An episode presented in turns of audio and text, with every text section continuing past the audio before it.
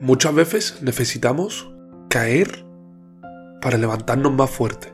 Esta es una frase que hemos escuchado mucho.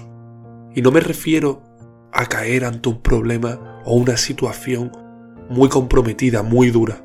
Me refiero incluso a la propia caída del pensamiento, de la propia mentalidad.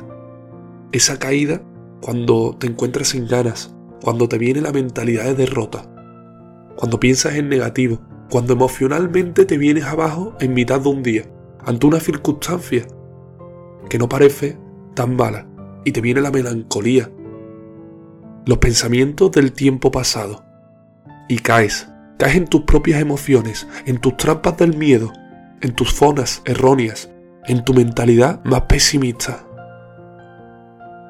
en tus mayores fracasos, y recuerdas el tiempo que perdiste, recuerdas lo mal que lo pasaste en el pasado y te entra una pequeña sensación de volver a esos momentos, una sensación de querer alejarte, de por qué a mí, por qué yo, y te debilitas, te criticas, te mientes a ti mismo.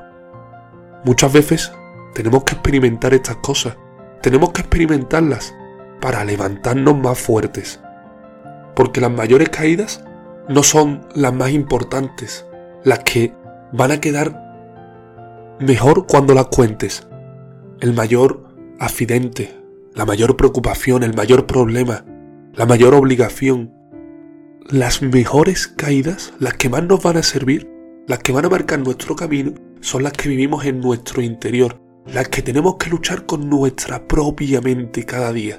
Porque esas caídas no son visibles, no dejan cicatrices en la piel, solo son heridas internas. Son momentos en los que solo nosotros, nuestro corazón, nuestra alma, nuestra mente, todo lo que está dentro de nosotros, puede sentir. Son esas que no se publican, que no se cuentan, que nos derrumban, que nos preocupan, que nos tienen ocupados sin sentido, que nos machacan, que nos miran. Pero ahí, en ese momento, es cuando levantamos. Y esa levantada ese despertar interior, esas ganas, esa fuerza se multiplican por siete, por ocho, por nueve, por diez. Y con el paso del tiempo aprendemos y amamos esa caída porque sabemos que la necesitamos. Sabemos que necesitamos ese impulso. Que es simplemente que Dios nos estaba diciendo, ese no es el camino. Y con el tiempo lo identificamos, lo vemos y sabemos que esa caída nos ha servido que no ha sido la más grande que hemos tenido en nuestra vida, que realmente no hemos tenido ningún problema, pero que a nosotros nos ha servido. Y lo sentimos y lo valoramos. Y ya no nos compadecemos de nosotros mismos, no nos ponemos excusas, no huimos, no nos perdemos. No necesitamos fiesta ni alcohol, ni personas, solo necesitamos a nosotros mismos para saber que estamos en el camino correcto que todas esas pequeñas caídas emocionales, todas esas pequeñas caídas de nuestro interior han sido lo que han marcado nuestro camino y lo que lo seguirá marcando.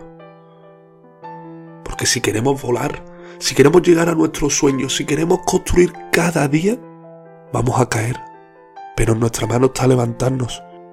nuestro camino no va a ser siempre en línea recta. Eso es irreal. Va a ser subidas, bajadas, subidas, bajadas aunque creamos que siempre vamos a estar en el mismo punto, pasarán los años y veremos que hemos tenido la línea ascendente poco a poco, subiendo y bajando, subiendo y bajando, pero siempre hacia arriba, hasta llegar a las nubes, hasta llegar a donde queremos, a quien queremos ser. Y ese es el camino de la vida. Ese es el camino de las caídas. Ese es el camino de las derrotas. Pero también es el camino de las subidas, de levantarnos, de las victorias, el camino personal, el interior, el que merece la pena.